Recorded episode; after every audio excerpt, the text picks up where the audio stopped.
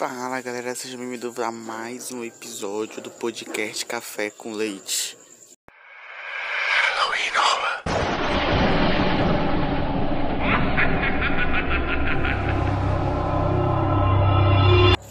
E hoje vamos falar do livro VHS Verdadeira História de Sangue, do escritor César, do escritor César Bravo, que ele é exclusivo, ele só escreve livros assim de horror, de terror, horripilantes em geral. Ele foi publicado pela editora Darkside, que é uma editora bela que só faz livro foda, desculpa o nome. Então são livros assim, o livro dele é uma edição linda, maravilhosa, como falo para vocês. Nesse livro do César Bravo, somos apresentados a uma cidade chamada Três Rios, é, onde são onde vão se passar todos os 17 contos dele, que ele é um livro sobre contos. Então, cada capítulo são, ah, obviamente, contos, né, pelo amor de Deus. então, assim, ele também é autor de outros livros, como DVD, que é a continuação do VHS, e de Ultra Carne. Então, sem muita enrolação, vamos para a resenha. Na locadora de VHS Firestar, por conta de uma pequena demanda e por conta de não ter muita novidade na locadora, eles criaram uma promoção para chamar mais atenção para a locadora e o slogan era: Contribua com o meio ambiente, não jogue sua gravação antiga no lixo comum, traga sua VHS caseira e acumule desconto nos lançamentos. E com isso fez com que muitos é, pessoas foram levar seus VHS de vídeo de casamento, de aniversário, etc. Então, quando o queixo, chefe da videolocadora, viu que já tinha muitas fitas, mandou um de seus funcionários levar para casa para assistir e dar nome às fitas. Mas o que ele não esperava era ver tanta bizarrice, medo, choro, sangue, tortura ele já sabia que aquela cidade não era normal, até porque cada dia que ele morava ali, passava ali, tudo era mais horripilante e medonho. Mas agora que ele descobriu essas fitas, tudo ficou mais claro.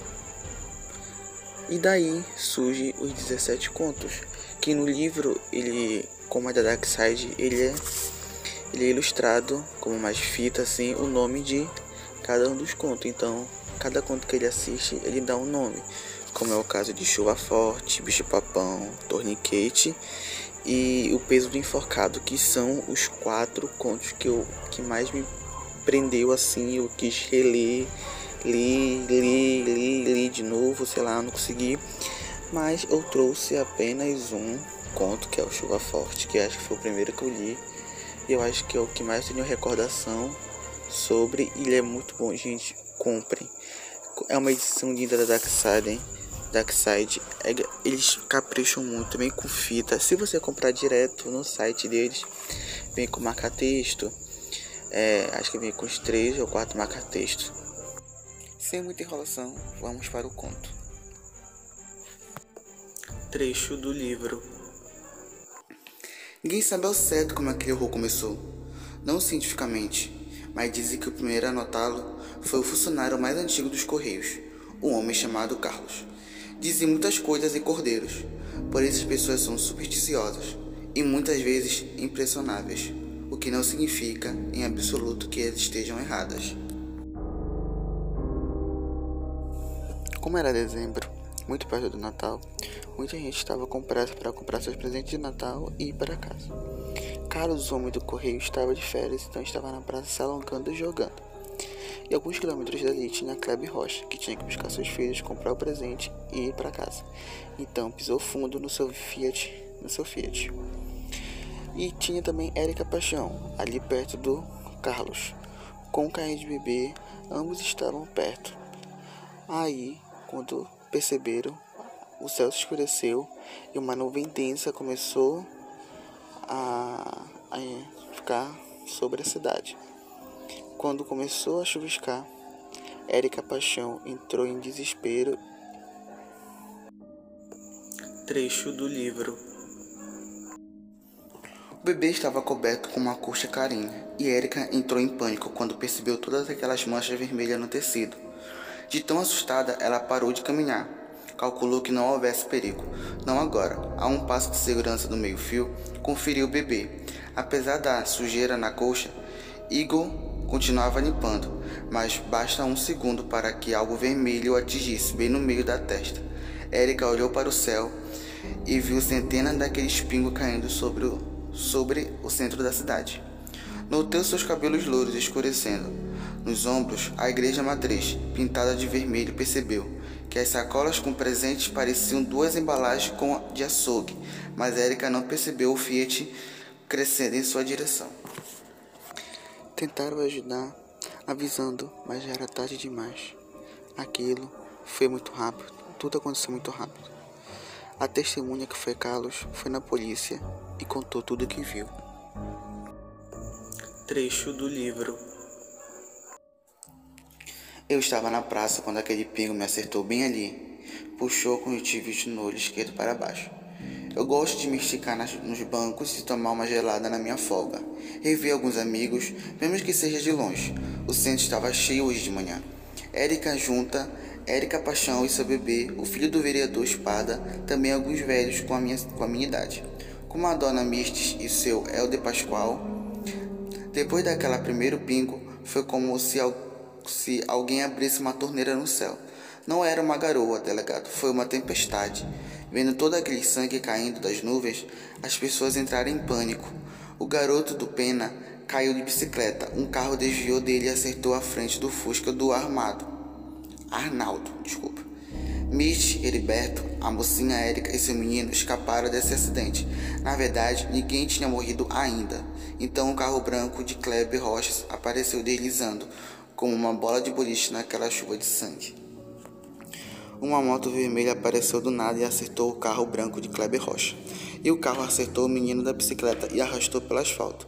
O motociclista caiu no começo do quarteirão e foi atropelado pelo furgão da floricultura de outono. O furgão se arrebentou em um dos postes e em seguida aquilo estava uma confusão danada. Tudo aconteceu muito rápido. Eu gritei para a mocinha Érica sair da rua. Mistes e Heriberto correram até ela. Então um carro branco, já que estava vermelho com a chuva, o senhor já sabe o que aconteceu. Logo depois conhecemos as pessoas do alto escalão da cidade. Os homens do porão estavam em reunião, horrorizados pelo que tinha acontecido. Aquela chuva caindo. Descobriram que aquela chuva vermelha era sangue. Trecho do livro é sangue, sangue humano. Sendo mais específico, pertence ao grupo AB positivo, que alguns chamam de sangue egoísta, um receptor universal. Bernardo Tritão, um dos membros, saiu alguns minutos antes e voltou para sua casa. Depois de um tempo, seu telefone tocou e teve que voltar para o porão. Trecho do livro. Do lado de fora, o pântano de sangue estava aumentando. As rosas brancas do jardim da casa, machadas e almecidas, agonizavam a pouca vida que as separam da morte. Mesmo as folhas do roseiro pareciam prestes a aparecer, Bernarda desprezou o horror que seus olhos mostrava e entrou no, no carro. Seria uma longa noite. Ao entrar no porão, a parede parecia que transpirava sangue. Todos estavam mortos. Bernardo estava junto a um detetive. Trecho do livro.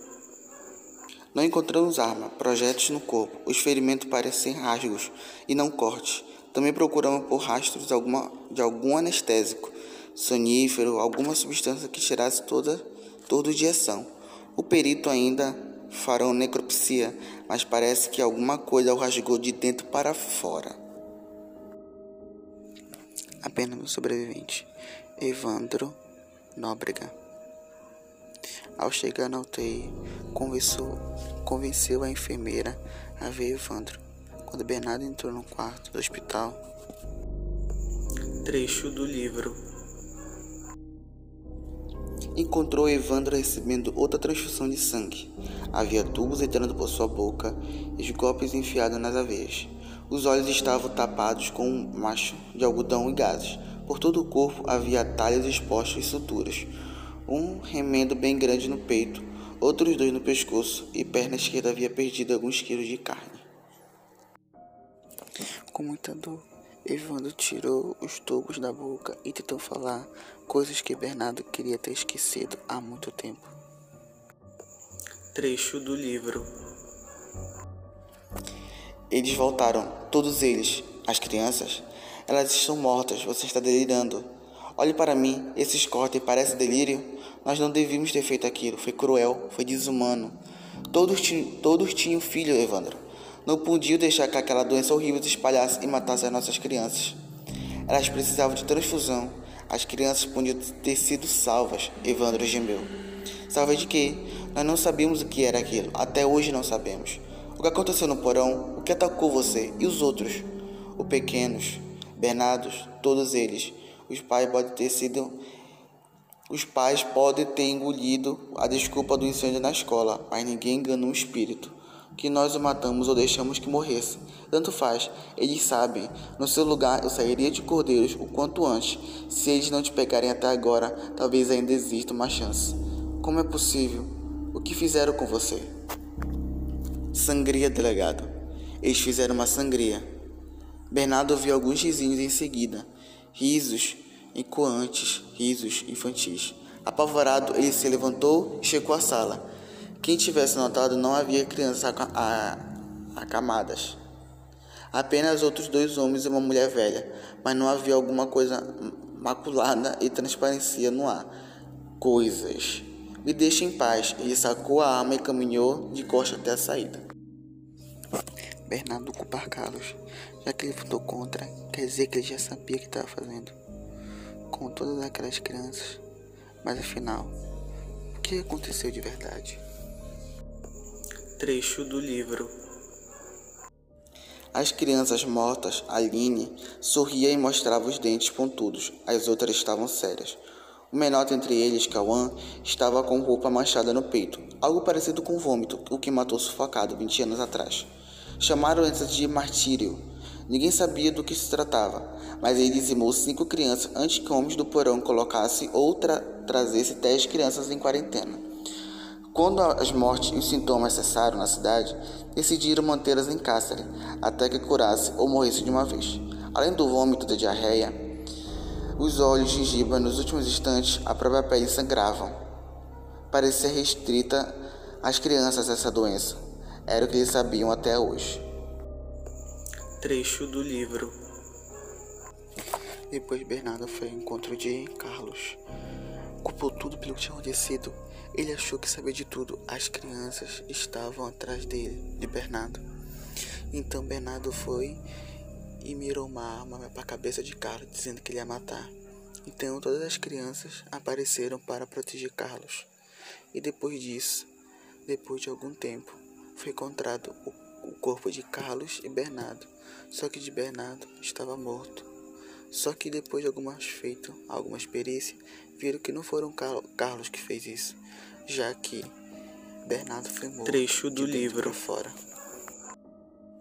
Carlos faleceu em um dia ensolarado, dois anos depois. Dizem que ele estava no jardim da casa de repouso, dias felizes, recebendo presente de algumas crianças.